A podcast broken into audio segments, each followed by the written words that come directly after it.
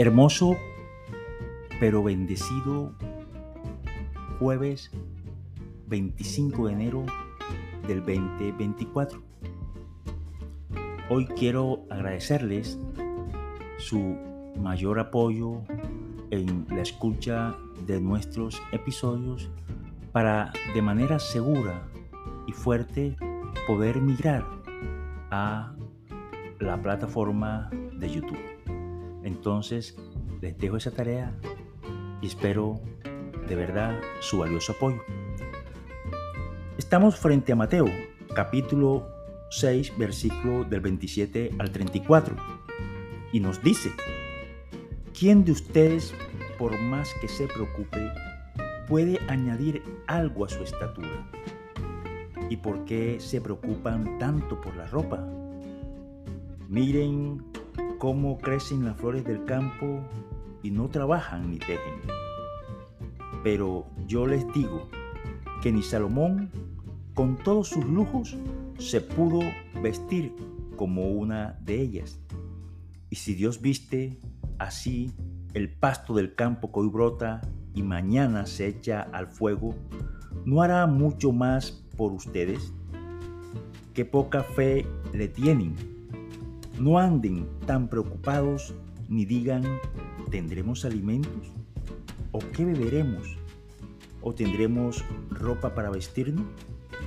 Los que no conocen a Dios se afanan por esas cosas, pero el Padre del cielo, Padre de ustedes, saben qué necesitan cada uno de ustedes. Por lo tanto, busquen primero su reino y su justicia, y se les dará también todas esas cosas. No se preocupen por el día a día. No se preocupen por el día de mañana, pues el mañana se preocupará por sí mismo.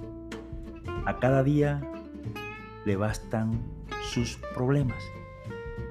Esto, mis queridos y amados, solamente lo podemos conseguir a través de esa comunión y de esa buena relación con el dueño de la vida. Por eso Él nos invita a reflexionar y dice que si un campo tan bonito hoy está verdecido y hermoso y mañana se lleva la quema, ¿cómo no puede el Señor darle las cosas que cada uno de nosotros necesita? Entonces la tarea es esa, no preocuparse por el día a día, pues el mañana se preocupará por sí mismo. Pero sí, a lo que nos debemos preocupar es a estar en comunión con Dios, que todas las cosas del resto se darán por añadidura. Bueno, ojalá lo tengamos en cuenta y a veces no nos sintamos eh, alejados olvidados, simplemente que como oros que somos, como ese metal brillante del oro que necesita pulirse para que salga su mejor valor, así también Él nos coloca en circunstancias en las cuales nos pide esa verdadera comunión y poder tener de Él cada una y las miles bendiciones que Él tiene reservada por nosotros, nada menos y nada más que el reino de los cielos. En este episodio ya vamos a entrar a mirar esos aspectos propiamente de la misión de la Fundación Artículo Quinto, que es proteger las bases estructurales de la familia como institución a la cual ha sido amparada por el Estado. Entonces hay unos fenómenos que ocurren en torno de esa institucionalidad familiar, por así llamarlo, en la cual la Fundación Artículo Quinto propende trabajar por ellos para salvaguardar y conservar esa institucionalidad.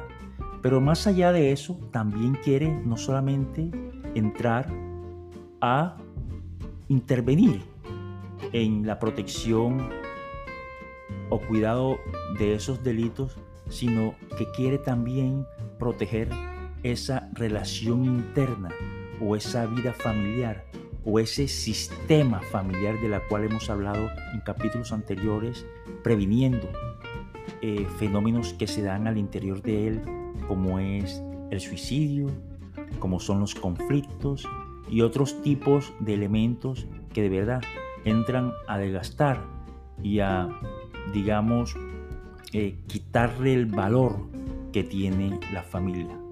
Hoy vamos a mirar esos delitos contemplados pues en nuestro sistema jurídico, no nos lo estamos inventando ahorita, son delitos que atentan contra la familia. Y uno y el primero de ellos vamos a encontrar la violencia intrafamiliar. Es un tema que hoy ataca de manera directa a esa institucionalidad. Eh, dentro de la violencia intrafamiliar vamos a ver diferentes aspectos o circunstancias. También vamos a ver delitos como el maltrato mediante restricción a la libertad física, la mendicidad y el tráfico de menores. También vamos a ver algo que, como les decía en episodio anterior, pareciera no darse, pero se da con mucha regularidad, que es precisamente la adopción irregular. Delitos como la inasistencia alimentaria, de la cual nosotros jurídicamente tenemos una concepción y un concepto ya un poco tardío en esta dinámica social, consideramos que este eh, tipo penal de inasistencia alimentaria debería tener otro matiz, porque para nuestro concepto personal se ha quedado rezagado en el tiempo y ya no es tan dinámico, teniendo de presente que lo que busca esta, este delito es proteger precisamente al menor, ¿no? Entonces yo creo que hoy realmente no se está apuntando a eso, pero eso lo vamos a desarrollar más adelante. También encontraremos o vamos a mirar delitos como es la malversación y dilapidar eh, los bienes de la familia, los que han constituido con muchos esfuerzos y por alguna u otra razón un miembro de la familia pues hace mala administración de esos bienes que finalmente va a repercutir en todo el núcleo familiar. El incesto, incesto y también eh, finalmente vamos a ver eh, dentro de él la supresión, la sí, supresión, alteración o suposición del Estado civil. Eh, en esto consiste en que el que suprima o altere el Estado civil de una persona o haga escribir en registro civil a una persona que no es sus hijos o que no exista, incurrirá pues en lo que diga la ley. Entonces, estos temas, estos delitos, los vamos a desarrollar en nuestros próximos capítulos. Y pasamos ahora a un tema que nos apasiona y de la cual vamos a tener noticia y de la que me encanta a mí trabajar, como es el coaching familiar. Y para que tengan un mayor concepto de, de, esta herramienta, el coaching familiar, a diferencia de la terapia, que ya pues es dada a través de un profesional especializado, como puede ser un psicólogo o un psiquiatra, en fin. El coaching familiar, a diferencia de ser esa terapia, es una metodología de apoyo para que las familias como sistema mejoren sus relaciones y constituyan modelos eh, parentales un poco más satisfactorios, mejorando por supuesto las competencias de los integrantes a través de su reflexión, de su toma de conciencia, revisión, observación y por supuesto de su manifestación como grupo. Eh, también podemos decir que dentro del coaching familiar se busca es mejorar la convivencia y permitir un adecuado desarrollo individual y por supuesto colectivo de grupo, eso sí, sin olvidar la máxima o el postulado máximo del coaching que es un acompañamiento a la familia. Y es la propia familia la que va a marcar sus metas y acciones para ello.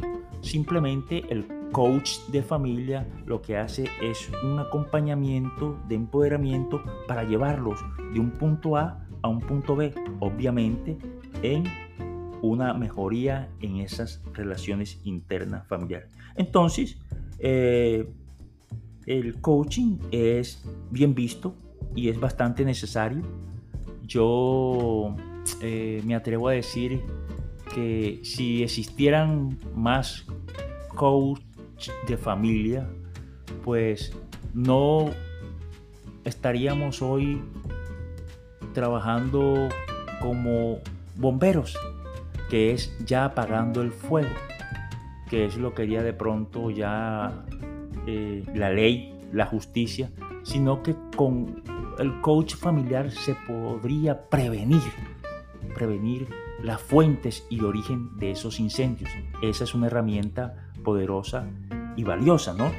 Especialmente en lo que nosotros también queremos apuntar como fenómeno, que es esto del suicidio, que hablando de eso en, el día de hoy o el día de ayer, otro caso golpea la ciudad relacionado con el suicidio.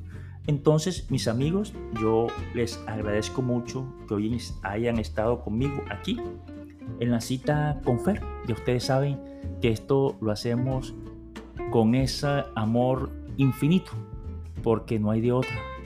Y quiero terminar diciendo que necesito su acompañamiento en los episodios, que ojalá nos puedan escuchar, no solamente ver y pasar de largo, sino escucharlo, porque eso es lo verdaderamente valioso y es lo que quizás nos puede mm, dar otro escenario para poder avanzar en esto, que es la cita con fe.